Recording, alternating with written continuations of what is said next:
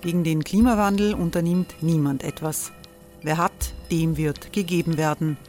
Und Frauen verdienen weniger. War ja immer schon so. Man ärgert sich und macht weiter. Was aber, wenn nicht? Wir haben eine Idee. Die Falter Arena macht die Bühne frei für Menschen und Projekte, die das Land verändern. Mein Name ist Eva Konzett. Ich leite das Politikressort im Falter. Und am Sonntag, den 26. Mai, veranstalten wir im Wiener Stadtsaal die nächste Falter Arena. Mit dabei unter anderem der ehemalige Politiker und Neosänger Matthias Strolz, Theresa Imre von Markter, Sonja Jöchtel von Love Politics oder Kari Ochsner von Ochsner Wärmepumpen. Machen statt jammern. Wir schauen uns an, wie das funktionieren kann.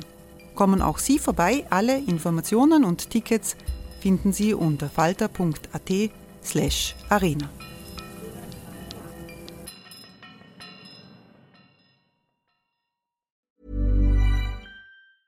Jewelry isn't a gift you give just once. It's a way to remind your loved one of a beautiful moment every time they see it. Blue Nile can help you find the gift that says how you feel and says it beautifully with expert guidance and a wide assortment of jewelry of the highest quality at the best price. Go to BlueNile.com and experience the convenience of shopping Blue Nile, the original online jeweler since 1999. That's BlueNile.com to find the perfect jewelry gift for any occasion. BlueNile.com.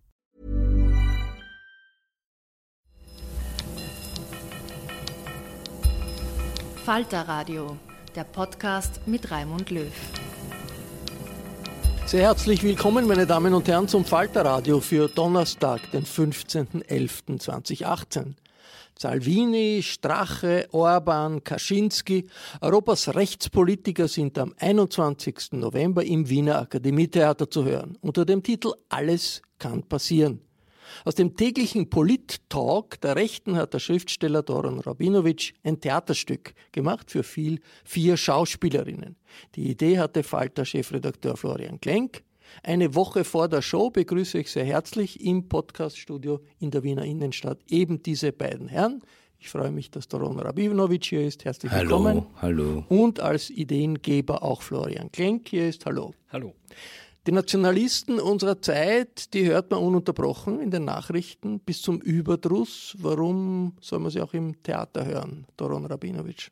Es geht darum, diese Reden, die sonst inszeniert dargeboten werden, in einem ganz anderen Zusammenhang, von einem ganz anderen Publikum, in einer ganz anderen Form noch einmal zu Gehör zu bringen, von Frauen gesprochen und hier die Worte noch einmal so äh, widerhallen zu lassen, wie sie eigentlich nicht zur Aufführung gebracht hätten werden sollen, wenn es nach den Rechtspopulisten geht. Das bringt, äh, dass wir uns aussetzen, äh, diese Reden und dass wir auch hören, wie diese Reden, die ja in verschiedenen Sprachen äh, immer kundgetan werden, im Deutschen, also auch in Klardeutsch, äh, äh, nebeneinander gestellt werden. Das Ganze ist ja auch in einem dramaturgischen Zusammenhang. Die Reden sind nicht verändert, sie sind nicht literarisch bearbeitet, das sollen sie auch gar nicht sein. Sie sind nur gekürzt konzis aufeinander abgestimmt und ergeben ja schon ein gewisses Accelerando, das kann man sagen, äh, vielleicht sogar am Ende ein Staccato. Aber der entscheidende Punkt ist, dass man merkt, da ist etwas gemeinsamer unterwegs. Und äh, der Titel Alles kann passieren ist ja kein Zufall, sondern ein Zitat. Wenn man das liest und noch mehr, wenn man es hört, wird, ist das eine richtige Höllenfahrt, diese Zitate. Äh, was war der Auslöser? Wie ist die Entstehungsgeschichte dieses ich versuche eine, eine wahrheitsgemäße Antwort zu geben. Doron und ich, äh, wir sind im richtigen Leben auch so ein bisschen befreundet und immer wenn wir telefonieren, äh, blödeln wir auch ein bisschen und ähm, scherzen ein bisschen. Und ähm, irgendwie, wenn ich das richtig in Erinnerung habe, hab ähm, haben wir irgendwann einmal das Wort Merdalor verwendet. Ähm, äh, da ging es um Asselborn, der ähm, der luxemburgische, äh, luxemburgische Außenminister. der eine Rede von, ähm, von äh, Salvini äh, kommentiert hat, eine, eine, eine, vertrauliche Rede vor dem EU-Innenministertreffen. Und irgendwie ging es hin und her, dass wie arg diese Leute eigentlich reden und welche Tabubrüche Salvini hergemacht hat. Und äh, irgendwie so im Hin und Her geschert habe ich gesagt, eigentlich müsste man diese ganzen Reden einmal auf Deutsch übersetzen und man müsste Orban einmal im, im O-Ton übersetzt hören und auf die Bühne bringen. Und, und dann sagt der Ron einfach, machen wir das, ne? machen wir das doch.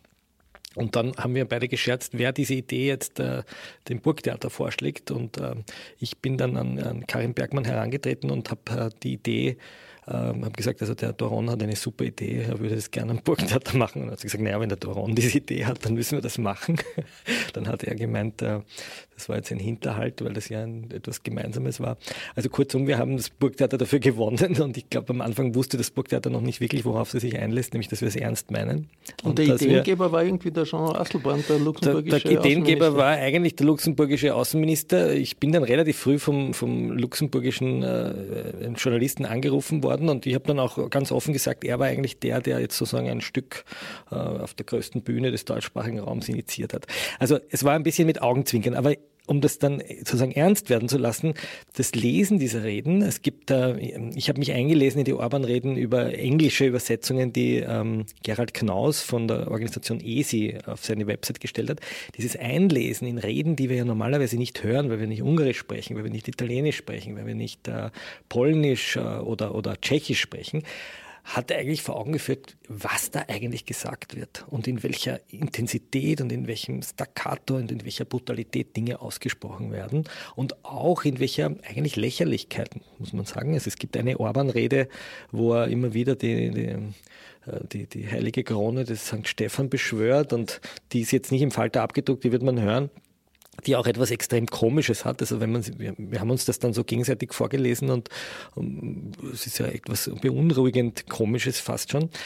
Ähm, und für mich war das Anhören dieser Reden, es hatte zwei Seiten. Auf der einen Seite war das ja zum Teil komisch, süßlich, fast schon verlockend. Also wenn Salvini da so hineinpoltert in, den, in das Europäische Parlament und alle Parlamentarier für verrückt erklärt, weil sie sich nicht mit dem Terrorismus beschäftigen, sondern ähm, mit Facebook, dann hat es ja eigentlich was fast Komisches. Das hat fast so was Thomas Bernhard-artiges, ne? wie er da reingeht und alle beflegelt. Ähm, und dann wird aus dieser süßlichen Rede etwas extrem Verstörendes, Brutales und dann hört man Kickel im, im Bierzelt reden, wie er also das Bierzelt gegenüber den Einwandererhorden verteidigt und denkt sich am Schluss, es kann nicht wahr sein sein, dass das wirklich gesagt wird und dass diese Leute auch wirklich gewählt werden. Der Titel des Stücks prangt auch am Falter auf der Titelseite. Alles kann passieren mit zwei Masken, die da äh, dazu hingestellt sind. Woher kommt der Titel, Daron Rabinowitsch? Also der Titel kommt von einer Rede von Orban. Klingt ja bedrohlich, bedrohlich. Absolut, alles kann passieren. Es ist auch durchaus bedrohlich. Ähm, man muss dazu Folgendes sagen, und zwar die Reden von Orban anders als die Reden anderer dieser Politiker sind im Netz. Ähm, Gerd Knaus hatte sie, weil sie schon im Netz sind, auf Englisch. Und sie sind nicht so, dass man sie über Google gleich findet, aber indirekt nach einiger Suche, sie sind sogar auf Deutsch vorhanden. Sie sind übersetzt. Ja? Wir haben uns da nicht irgendeine unautorisierte Übersetzung geholt. Das gibt es, das ist übersetzt, das ist so.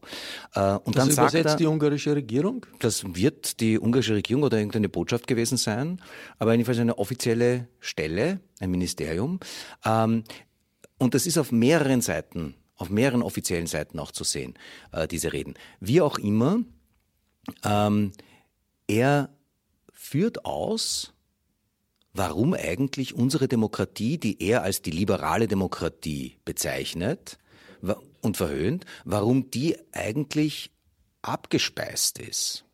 Äh, wir würden dazu vielleicht nicht liberale Demokratie nennen, weil wir eine illiberale Demokratie gar nicht kennen. Auch eine gelenkte gibt es ja in Wirklichkeit nicht. Das ist ein autoritäres System. Und er, er, er knüpft auch an er sagt auch, ja, die, die jetzt äh, was zu sagen haben, das ist etwa China, nicht? Das ist etwa Russland. Also der hat schon Vorbilder, mögliche. Aber er geht nicht so weit, dass er sagt, wohin die Reise geht, sondern er sagt, dass es etwas Dürftiges ist, was er als Staatsmann über die Zukunft sagen kann. Nämlich nur Alles kann passieren. Und gemeint ist das Ende der Demokratie, wie wir sie kennen, des Pluralismus. Und des Europa, wie wir es kennen. Europas, wir Äh, kennen. wobei er wirklich nicht weiß, was kommt, weil nämlich noch nicht einmal klar ist, will er die Zerstörung dieses Europa? Ich glaube, da sind die sich nicht einig, von Salvini bis Kaczynski, oder will er die Übernahme? Äh, und er weiß ja auch nicht, was das bedeuten würde. Nur eines weiß er, dass der Spruch, den wir auch aus Österreich kennen, nämlich ihr werdet euch noch wundern, was alles möglich ist, dass dieser Spruch, der geistert herum. Und er geistert herum nicht nur bei irgendwelchen verrückten, rechtsextremen, identitären, da und dort. Nein, der ist angekommen in den Schaltstellen verschiedener Staaten. Warum genau diese Herren? Ich sage es noch einmal. Äh, Das ist Orban, Kickel, Salvini, zwei Polen, der Ministerpräsident Morawiecki, der Parteichef der Regierungspartei Kaczynski, zwei Österreicher, noch dazu Strache, Hofer und der tschechische Präsident Seemann. Warum diese Personen? Keine Dame ist dabei. Eine würde einem gleich einfallen, die würde sehr gut dazu passen. Äh, Marine Le Pen. Ja, naja, diese Leute sind tatsächlich in Amt, wenn auch nicht unbedingt in Würden, aber ähm, sie haben auch etwas zu tun. Sie sind bereits ähm, an Schaltstellen und sind nicht, man kann dann nicht mehr sagen, das sind einfach nur Leute, die auf Proteststimmen aus sind. Da geht es um mehr. Die machen wirklich Politik damit.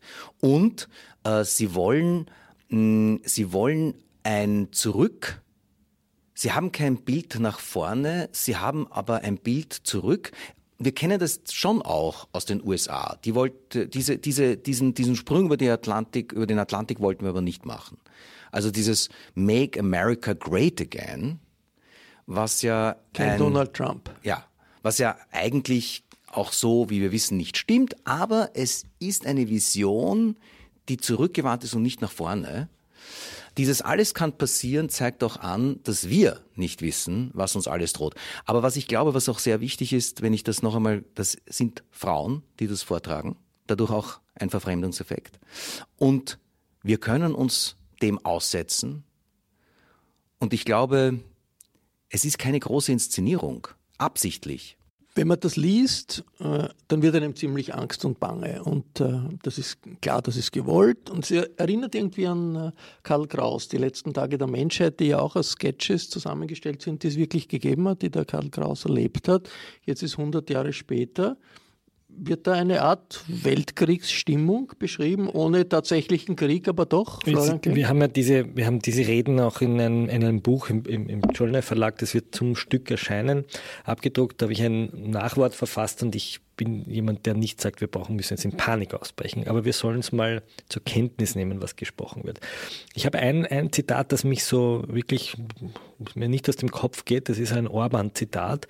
Da sagt er, Bisher kannten wir drei Formen der Staatsorganisation, den Nationalstaat, den liberalen Staat und den Wohlfahrtsstaat. Die Frage lautet nun, was kommt als nächstes? Die ungarische Antwort darauf lautet, es dürfte das Zeitalter des arbeitsbasierten Staates folgen.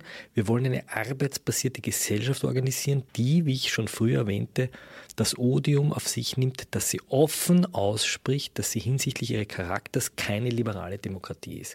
Und das, was das ist ein, ein, Schlüsselsatz. Er sagt dann auch noch, etwas, das nicht liberal ist, kann noch eine Demokratie sein. Und das ist ein großer Bruch mit dem, was, ich bin ja ein ausgebildeter Jurist, was wir Juristen den gemeinsamen Acquis nennen. Was ist die gemeinsame Sprache Europas gewesen in den letzten 60 Jahren? Die Sprache der Rechtsstaatlichkeit, die Sprache der Menschenrechte, die Sprache der Solidarität, die Sprache des gegenseitigen Unterstützens, des Kooperierens. Und das alles ist sozusagen in einer, in, wenn man es juristisch sehen will, auch in einer Sprache des Rechts verankert worden. Und das Recht ist eine, eine liberale Menschenrechtsverfassung, die dem Einzelnen einen Anspruch gibt gegenüber dem Staat, die dem Flüchtling einen Anspruch gibt gegenüber dem Staat. Und wenn ich dieses, diesen liberalen Gedanken in Frage stelle, dann stelle ich die gemeinsame Sprache Europas in Frage, die gemeinsame Sprache EU-Europas. Und wenn, wenn Orban dann auch noch sagt, äh, auch ein sehr schöner Satz, ähm, ähm, das sagt er zu Kaczynski auf einer Tagung, es heißt ja, wenn du jemandem vertraust, kannst du mit ihm gemeinsam Pferde stehlen. Die Ungarn wollen gerne mit den Polen Pferde stehlen. Und dann sagt Kaczynski, es gibt ein paar Ställe und einen besonders großen Stall namens EU, wo wir mit den Ungarn zusammen Pferde stehlen können. Ähm, also diese Pferdebegeisterung, die haben wir auch beim Herrn Kickel. Ähm, aber sozusagen aus dem Stall der Europäer das hinaus zu stehlen, was der Kern Europas ist, nämlich das liberale Element, nicht im Sinne eines Wirtschaftsliberalismus, sondern eines menschenrechtlichen Liberalismus, das ist ein großes Projekt, das diese Leute eint und das sie auch gemein haben. Und anders als Le Pen sitzen sie in der Regierung und daher muss man ihnen zuhören. Auf, was auffällt ist, äh, es geht wieder und wieder gegen Migranten, gegen Flüchtlinge, gegen Ausländer, gegen Moslems. Das ist eigentlich äh, in allen Zitaten zieht sich das irgendwie und gegen Soros, durch. Gegen äh, auch gegen Soros, ja. Das, äh, schauen wir uns einmal dieses dieser Fokus auf Xenophobie an. Die sagen ja nicht, wir sind gegen die Demokratie. Im Gegenteil, die sagen, wir sind die wahren Demokraten, weil wir gegen Flüchtlinge, Ausländer, Moslems sind. Äh, äh, und gegen, und gegen dieses jüdische Element, nicht? Also das, das, das schwingt schon immer mit. Äh, der Punkt ist der, ähm, interessanterweise ist diese Demokratie, und das wurde ja auch schon von Florian Klenk hier angesprochen, von etwas entkleidet. Ja? Das soll eine plebiszitäre Demokratie sein, die soll vom Rechtsstaat von der Rechtsstaatlichkeit, von der Gewaltenteilung entkleidet sein. Ja?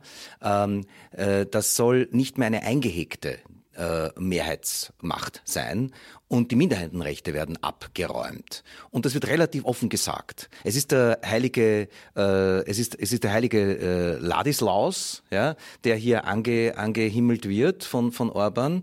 Und, und er sagt hier ganz klar, äh, der hat sich gegen Bevormundung von außen gewährt. Stop Brüssel. Also der, der nimmt das für sich in Anspruch. Der spricht im Namen, der, der hat sich gegen, gegen die Fremden, äh, gegen die Immigration, der hat sich gegen, gegen die Wirtschaftstreiben, die Stop Soros. Also der macht, der macht eigentlich, sagt er, wir beziehen uns auf eine Geschichte und nehmen gleichzeitig nicht zur Kenntnis, was die Aufgaben sind der Erinnerung an die Vergangenheit, nämlich an unsere Zeitgeschichte. Das wollen sie dabei negieren. Man muss sich vorstellen, bei Salvini geht es ja so weit, dass er sagt, man soll die Geschäfte von Ausländern, äh, die, die dürfen nicht mehr nach neun offen haben. Und er meint die Geschäfte von Ausländern. Ja? Eine eigene Gesetzgebung für ausländische Geschäftsleute. Oder er sagt eben, bei den Roma, die lasse ich zählen, die lasse ich ausweisen. Leider kann ich die italienischen Roma nicht drinnen behalten. Das heißt, er unterscheidet zwischen dem, was wir als Bevölkerung bezeichnen eines Staates, und bei einer Bevölkerung sagen wir, jeder darf wählen, und dem Volk. Und sie wissen, was das Volk will, weil sie sich als der Vertreter des Volkes sehen, egal wie die Abstimmung läuft. Dieser Salvini ist Innenminister, ist der stärkste Politiker in der gegenwärtigen Regierung und wird wahrscheinlich die Galionsfigur äh, der rechtsextremen Fraktion, äh, die gemeinsam antreten wird in irgendeiner Weise beim, äh, bei den Europawahlen. Das ist vor allem diese Woche bekannt geworden. Wie wichtig ist Salvini da als Vorreiter, auch als, als, als Themengeber. Äh, Italien, das Land, das den Faschismus erfunden hat, das Land Mussolinis. Hat, das, hat er die Power, da wirklich zu einigen und sagen, okay, ich bin jetzt der Mussolini unserer Zeit für alle äh, anderen Rechtsaußenparteien in Europa? Es gibt natürlich einen großen Unterschied, nämlich dass Salvini nicht sagt, wir räumen die Demokratie weg. Es ist aber wirklich erstaunlich, was für eine Popularität er hat und es ist auch erstaunlich, wie er seine Reden inszeniert. Das sind nicht nur Reden, das sind Wohlfühlveranstaltungen. Ähm, das sind richtige Weihefeste, muss man sagen, wenn man sich das anschaut auf YouTube. Und äh, ja, ich glaube, der hat am meisten ein Bild vor Augen, wie es weitergehen soll. Äh, wir haben vorher über Asselborn gesprochen und über das Merdalor ähm, das ja eigentlich im Französischen kein so großartiges Schimpfwort ist, wie es hier im Deutschen dann ankommt. Aber warum hat es Asselborn eigentlich gesagt? Weil hier in Wien etwas passiert ist, nämlich genau als dieser Diskurs des gemeinsamen Europa eigentlich geführt hätte werden sollen in einer geschlossenen Konferenz der Minister, da beginnt er mit seinem rassistischen Auftrumpfen Hey, it's Ryan Reynolds, and I'm here with Keith, co star of my upcoming film, If, only in theaters, May 17th. Do you want to tell people the big news? All right, I'll do it. Sign up now and you'll get unlimited for $15 a month in six months of Paramount Plus Essential Plan on us. Mintmobile.com slash switch. Upfront payment of $45 equivalent to $15 per month. Unlimited over 40 gigabytes per month. Face lower speeds. Videos at 480p. Active Mint customers by 531.24 get six months of Paramount Plus Essential Plan. Auto renews after six months. Offer ends May 31st, 2024. Separate Paramount Plus registration required. Terms and conditions apply if rated PG. Und provoziert den luxemburgischen Minister und lässt das filmen, um die ganze Szene in Wirklichkeit gar nicht für die Minister, die ziemlich komisch darin wirken, wie sie das übergehen und sich denken, das hat nichts mit unserer Arbeit zu tun. Man sieht, wie sie da sitzen und ihm nicht in die Schranken weisen, sondern der spielt nur für die Galerie. Der hat nur fürs Internet gespielt. Der hat das sofort hinausgestellt. Der hat eigentlich darauf gewartet, dass ihn jemand unterbricht, damit er das rausstellt. Und so spielt er die ganze Zeit. So tritt er auf im Europäischen Parlament, spricht zur Galerie und er will die ganzen demokratischen Strukturen, eben das parlamentarische System dadurch weg die, dieser Zwischenfall mit Asselborn war ja auch, äh, hat ja auch zu einer gewissen Verstörung geführt auf luxemburgischer Seite, weil die Luxemburger gesagt haben, die Österreicher als Ratsvorsitzende hätten eigentlich dafür sorgen müssen, dass die Vertraulichkeit äh, gewahrt ist. Äh, Florian Klenk jetzt äh, zurück gegen, gegen Flüchtlinge, gegen äh, Moslems, aber auch gegen Soros. Und das ist schon erstaunlich. Das sind ja die alten Codes, die man da liest, also Weltjudentum und, und, und Weltherrschaft. Äh, fällt den, äh, fällt den äh, Rechten nichts, nichts Neues ein? Das sind uralte Codes. Naja, sie, sie spielen die Codes schon ein bisschen anders. Ja? Es gibt eine sehr schöne Montage, wo, ähm, wo Orban sagt, Unsere Migrantenpolit Migrantenpolitik dient also auch dem Interesse der jüdischen Gemeinschaften in Europa und dies ist auch dann so, wenn diese Gemeinschaften sich nicht offen für ihre elementaren Interessen einsetzen und es stumm bleiben zulassen, dass gegen die auch sie schützenden Ungarn ungerechten Attacken geführt werden. Also er sagt dann irgendwann, dann schneiden wir Strache dazu, der sagt, wir sind die neuen Juden. Ähm, und Orban sagt dann darauf in dem Stück, wir werden nicht zulassen, dass Soros zuletzt lacht. Und dann sagt Orban nochmal, dass sie äh, ganz besonders die jüdischen Mitbürger schützen wollen. Also es passiert hier was ganz perfides, nämlich Orban wird sozusagen dadurch, dass er angeblich eine muslimische Einwanderung äh, betreibt, als Verräter der Juden konstruiert. Soros. Soros. Äh, als Verräter der Juden konstruiert, gegen die sich Orban stellt. Also die Rechtsextremisten beschützen die Juden vor den Juden. Ähm, und, und, die Juden merken es noch Und die nicht. Juden merken es nur noch nicht. Ähm, und, und das Ganze ist natürlich, äh, wir müssen die Muslime fernhalten, damit wir die Juden vor den Juden schützen. Und wir sind selber auch Juden. Ja? Ähm, der Armin Thurne hat einmal geschrieben, wie Strache den Satz gesagt hat, wir sind die neuen Juden. Ähm, dann hat äh, Thurne geschrieben, wenn es wirklich so wäre, dass die Freiheitlichen die neuen Juden wären, dann würde man jetzt wieder sagen können, die Juden sind wieder frech. Ja, das finde ich sozusagen eine, eine ganz äh, satirische Überhöhung dieser, dieser Frechheit, die da sozusagen den Rechtsextremen machen, wenn man gleichzeitig weiß, woher ein Herr Gudenus kommt, wenn man weiß, welche Witze über Kohn gemacht werden von Herrn Hübner, wenn man weiß, was auf den Burschenschaft dann noch immer in den Kellern gelesen wird, ja, sich dann sozusagen als die neuen Juden, sich sozusagen als Juden zu verkleiden in dieser Diskussion, das ist schon eine besondere Dreistigkeit. Es gibt einen interessanten Punkt, nämlich wir haben einerseits die Bereitschaft, den Antisemitismus zu verurteilen, ja, und da äh, andererseits natürlich bei den Freiheitlichen noch immer den Nowotny zu ehren, also den Kriegsverbrecher und, und bei, bei, bei Orban den Horthy zu ehren und äh, bei den italienischen Faschisten ist auch klar alles nicht, also den Mussolini zu ehren.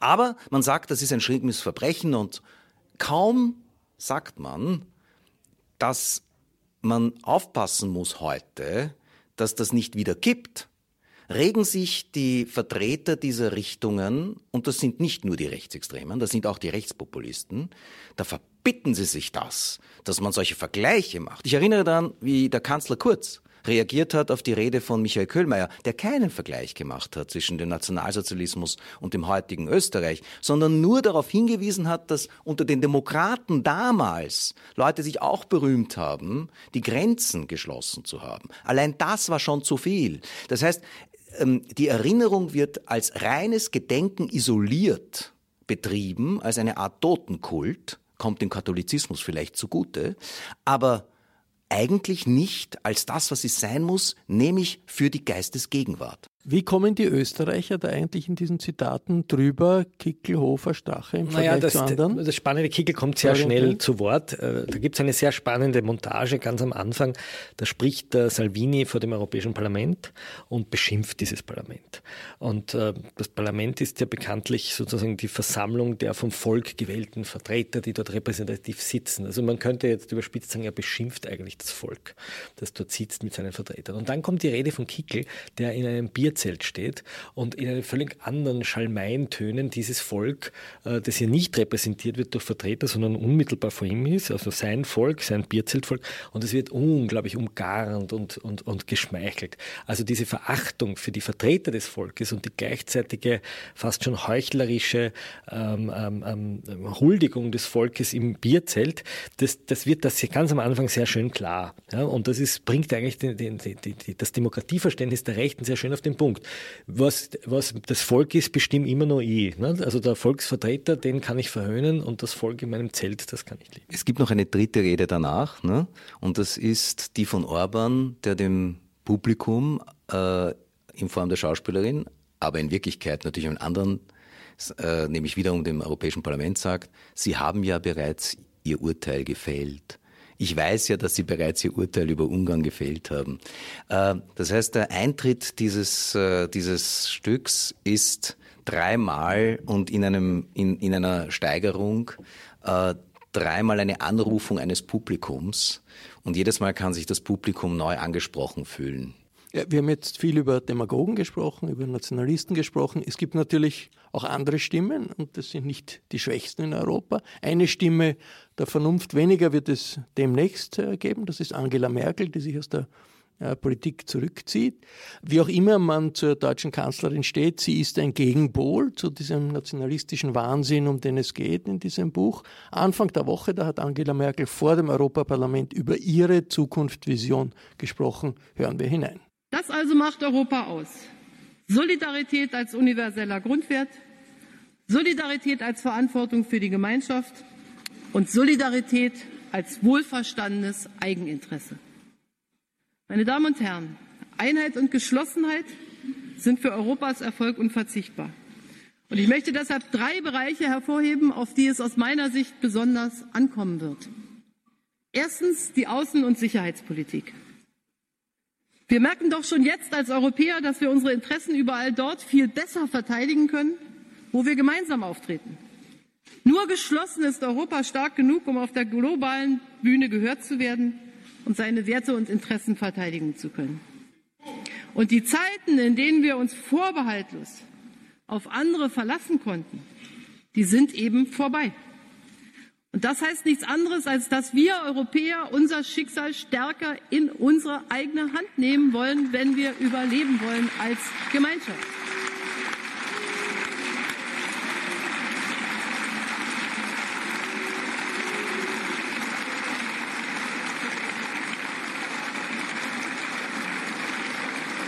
Und das bedeutet, dass Europa langfristig außenpolitisch handlungsfähiger werden muss.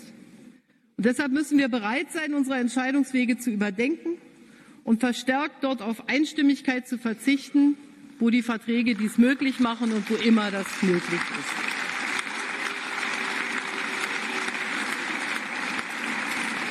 Ich habe, ich habe vorgeschlagen, dass wir einen Europäischen Sicherheitsrat einsetzen mit wechselnden, rotierenden Besetzungen der Mitgliedstaaten, in dem wichtige Beschlüsse schneller vorbereitet werden können. Und wir müssen eine europäische Eingreiftruppe schaffen, mit der Europa auch, auch am Ort des Geschehens handeln kann. Wir haben große Fortschritte bei der strukturierten Zusammenarbeit im militärischen Bereich erreicht. Das ist gut und wird ja auch hier weitestgehend unterstützt. Aber wir sollten, das sage ich sehr bewusst auch aus der Entwicklung der letzten Jahre, wir sollten an der Vision arbeiten, eines Tages auch eine echte europäische Armee zu schaffen. Jean-Claude Juncker.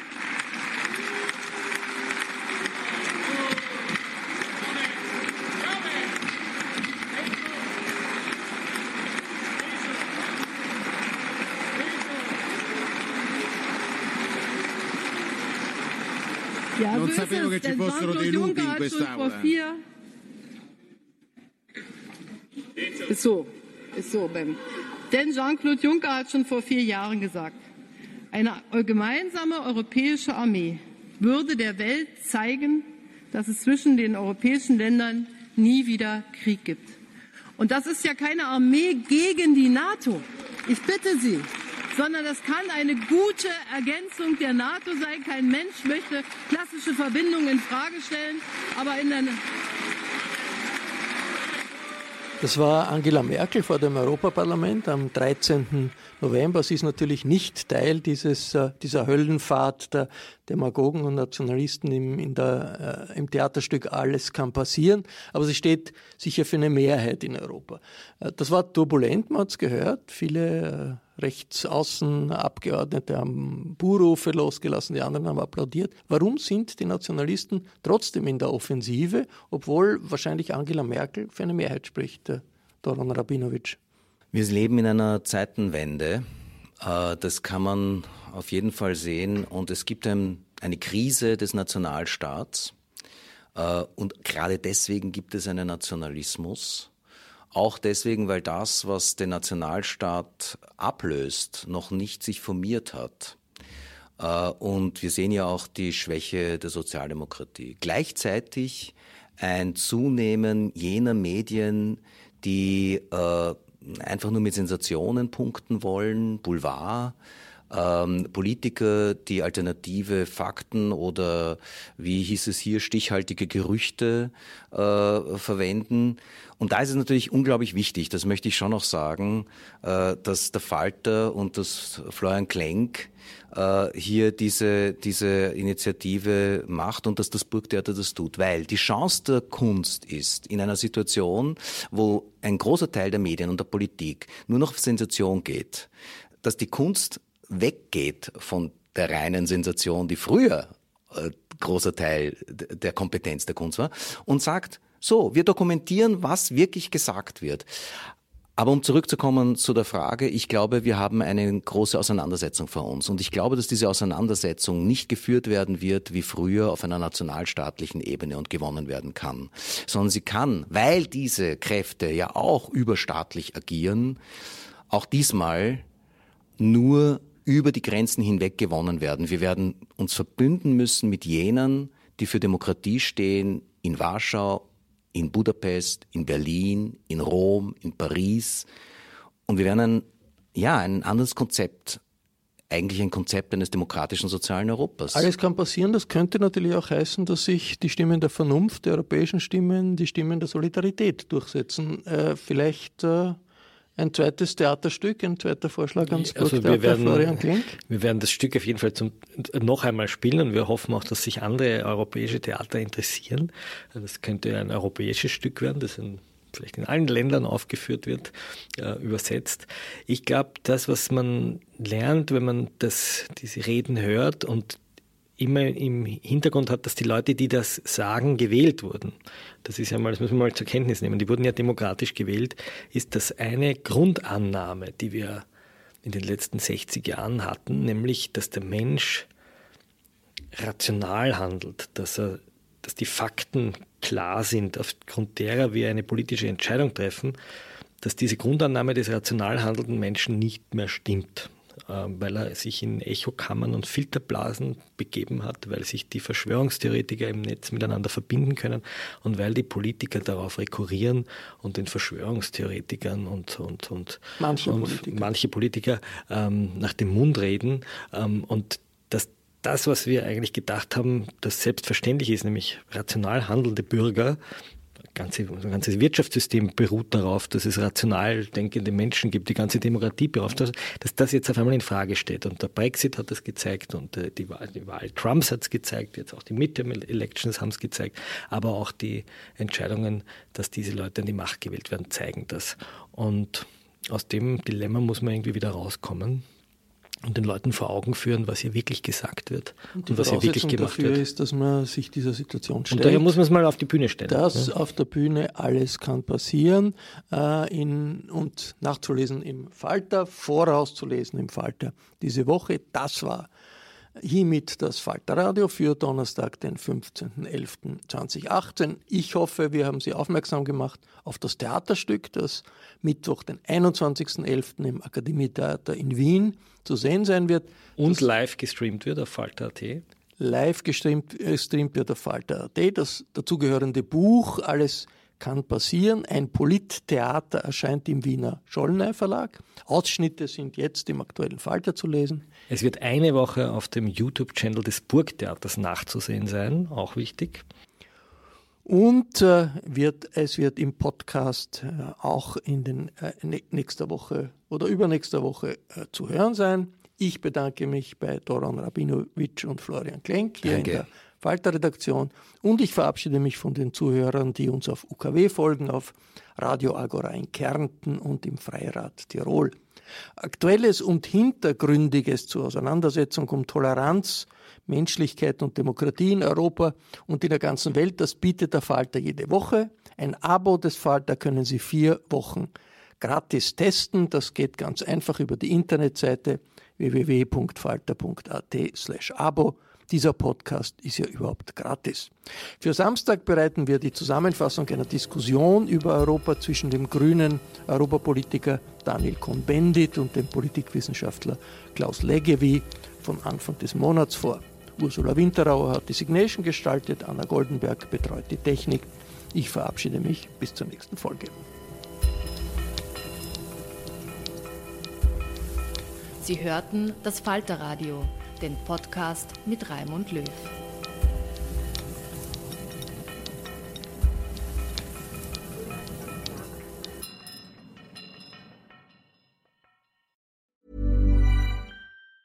Planning for your next trip? Elevate your travel style with Quince. Quince has all the jet setting essentials you'll want for your next getaway, like European linen, premium luggage options, buttery soft Italian leather bags, and so much more and is all priced at 50 to 80% less than similar brands. Plus, Quince only works with factories that use safe and ethical manufacturing practices. Pack your bags with high-quality essentials you'll be wearing for vacations to come with Quince. Go to quince.com/pack for free shipping and 365-day returns.